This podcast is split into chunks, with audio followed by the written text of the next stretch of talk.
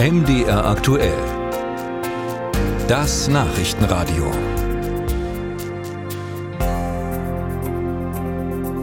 Der Blick geht an diesem Wochenende, das vor uns liegt, nach Hessen und Bayern. Da werden nämlich am Sonntag neue Landtage gewählt.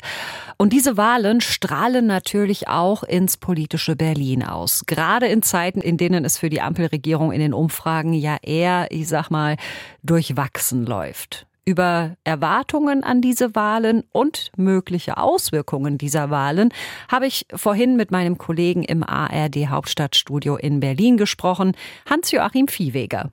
Hallo, guten Morgen. Herr Viehweger, welche Stimmung nehmen Sie wahr bei den verschiedenen Parteien im Bund? Wer guckt da mit Hoffnung, mit Frohlocken auf die anstehenden Wahlen und wer zittert da eher so ein bisschen? Ja, also bei den meisten Parteien in Berlin, da nehme ich schon eher Bammel wahr als Frohlocken. Da ist vielleicht die AfD eine Ausnahme, die zulegen dürfte. Für die Ampelparteien, SPD, Grüne und FDP, das sind die Wahlen natürlich schon eine Art Stimmungstest. Von einem Zwischenzeugnis nach der Halbzeit äh, möchte ich nicht sprechen. Da ist ja auch noch landespolitische Themen gibt, wie zum Beispiel die Bildungspolitik.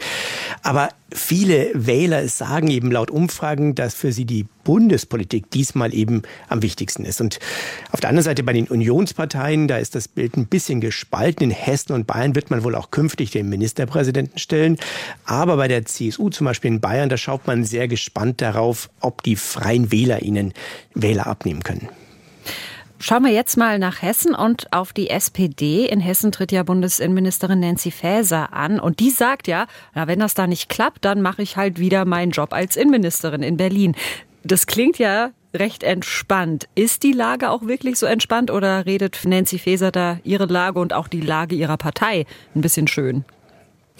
Klar ist, Nancy Faeser wäre natürlich angeschlagen, wenn sie ohne Erfolg in äh, Berlin bleiben müsste. Aber hier in Berlin rechnet kaum jemand damit, dass Kanzler Scholz sie austauscht, auch wenn dann immer mal wieder auf den Fall Röttgen in der Zeit von Kanzlerin Merkel hingewiesen wird.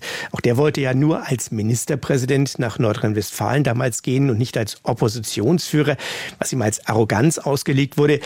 Faeser aber war da meines Erachtens immer klarer, nur eins muss man auch klar sagen, die Doppelrolle als Innenministerin in Berlin und als Wahlkämpferin in Hessen, die hat ihr am Ende nicht geholfen, sondern eher geschadet, gerade wegen der Dominanz des Themas Migration.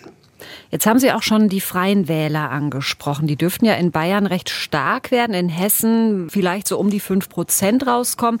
Läuft das nicht auch auf bundespolitische Ambitionen hinaus? Inwiefern gibt es da konkrete Aussagen zu? Nun, die bundespolitischen Ambitionen, die gibt es bereits. Klar, schon bei der vergangenen Bundestagswahl kamen die Freien Wähler auf drei Prozent.